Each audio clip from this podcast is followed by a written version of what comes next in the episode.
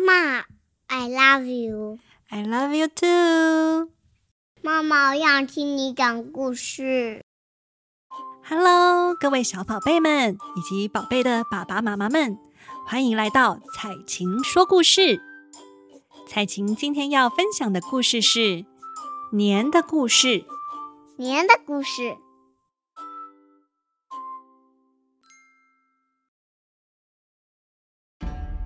大家知道除夕夜时为什么要贴春联、放鞭炮、守岁吗？那是因为传说中，在很久很久以前，有一只叫做年的怪兽，常年生活在深海底。可是每到除夕夜，它就会爬上岸来，袭击路面上的村落，吃掉牲畜动物，伤害人们的性命，破坏村庄的屋子。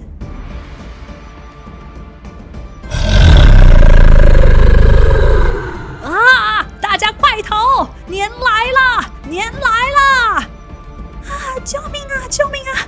大家快点逃！年来了，年来了，快逃！救命啊，快救命啊！快逃啊！哈哈哈哈哈！哈哈哈哈！别跑啊！我要来吃掉你们啦！因此，每年到了除夕这天。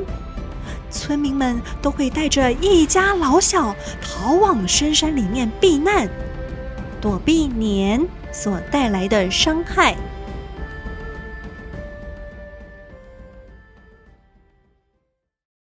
可是，每当年兽离开，村民们回到家中，看到自己居住的家园被破坏，蓄养的牲畜被吃掉的痕迹。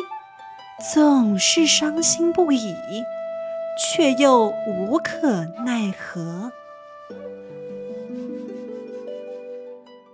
直到有一天除夕，村里的人正扶老携幼准备逃离，却看见村外来了一位乞讨的老爷爷。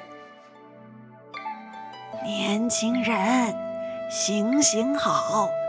给我一点食物吧，老头，你没看见我们正在逃命吗？谁还有空管你呀？去！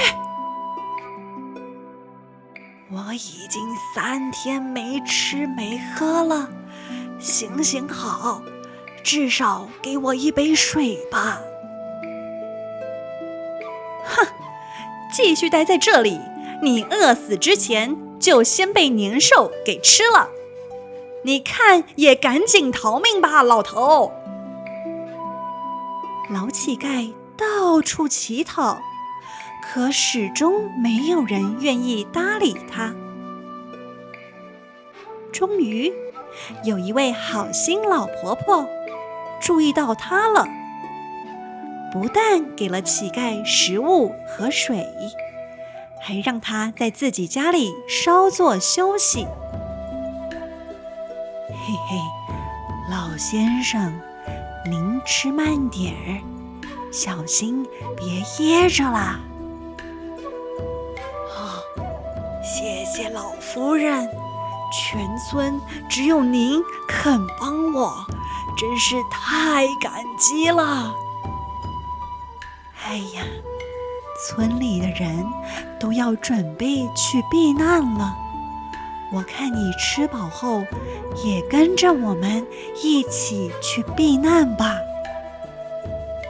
老夫人，你们一个个都说要去避难，究竟是什么东西让你们这么着急害怕呀？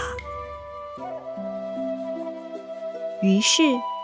老婆婆和老乞丐说了年的恐怖，以及他们一直以来不堪其扰的事情，想以此劝说老乞丐和村民们一同逃命。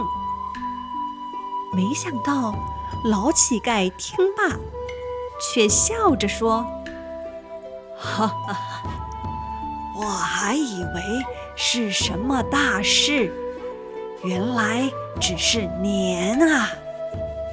老夫人，您不必担心，您对我伸出援手，现在轮到我来报恩了。您只要把屋子借我住一晚，我便能帮你们村子赶走这可恶的年兽。老婆婆听了，半信半疑，还想继续劝说老乞丐去避难。可是老乞丐依然坚持要自己留下来赶走年兽。老婆婆没有办法，只能把屋子留给他住，自己则跟着其他村民去深山里头避难了。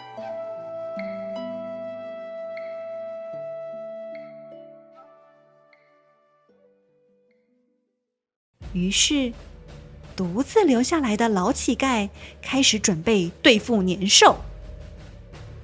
他在老婆婆家的墙上贴了很多张红纸，还从村子旁的竹林里取来很多竹子，放在老婆婆的家门口。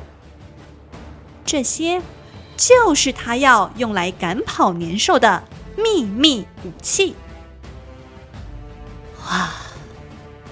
有了这些，应该就够了。接下来就等那头可恶的怪兽过来了。到了半夜，住在海底的年兽从沉睡中醒来，他伸了伸懒腰，便往村子出发，准备大闹一场。当他来到村子外，看到里头。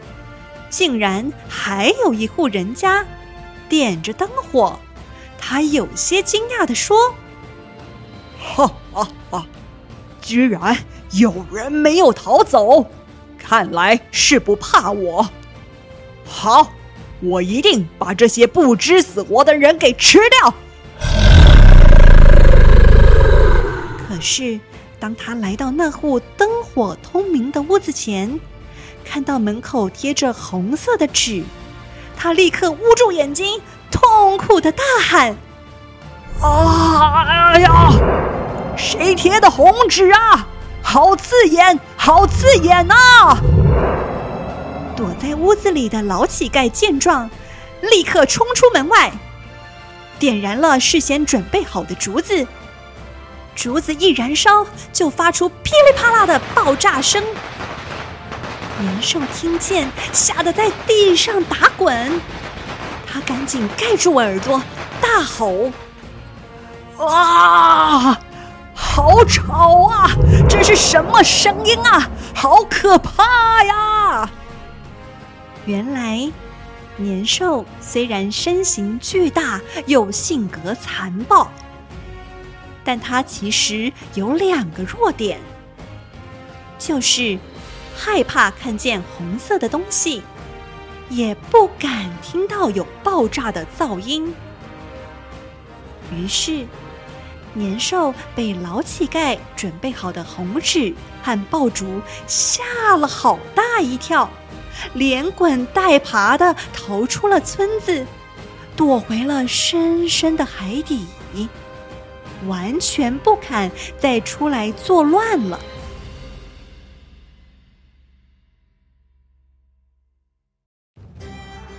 等到第二天，到了大年初一，避难回来的人们看见村子居然安然无恙，老乞丐和留下来的牲畜也没有被吃掉，都感觉十分惊讶。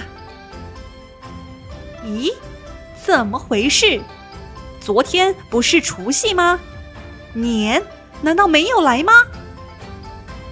不会是我们弄错日子了吧？该不会今天才是除夕？这时，老婆婆看着安然无恙的村子，这才相信老乞丐和自己说过的话，赶忙向村人说明：村民们听了都觉得老乞丐一定是神仙的化身，要来帮他们赶走年兽的呢。村民们欣喜若狂，为庆贺的来临，纷纷换新衣、戴新帽，到亲朋好友家道喜问好，也都知道了赶走年兽的绝招。从此以后，每到了除夕夜，家家户户都会贴上红色的春联，点燃爆竹，并且点亮烛火守岁。到了初一一大早，还会相互问好，相互恭喜。这就是为什么我们过年的时候会贴春联、放鞭炮，还会对彼此道贺说。恭喜恭喜恭喜你哟！今天的故事就到这儿喽，祝福大家新的一年，祝大家新的一年夹菜桃叫合菜桃，平平安安，大吉大利，幸福圆满，红兔大展，红包拿来恭喜发财。宝贝们喜欢彩琴今天说的故事吗？彩晴下周会准备更精彩的故事与大家分享哟。我们下次再见，拜拜。下次见，拜拜。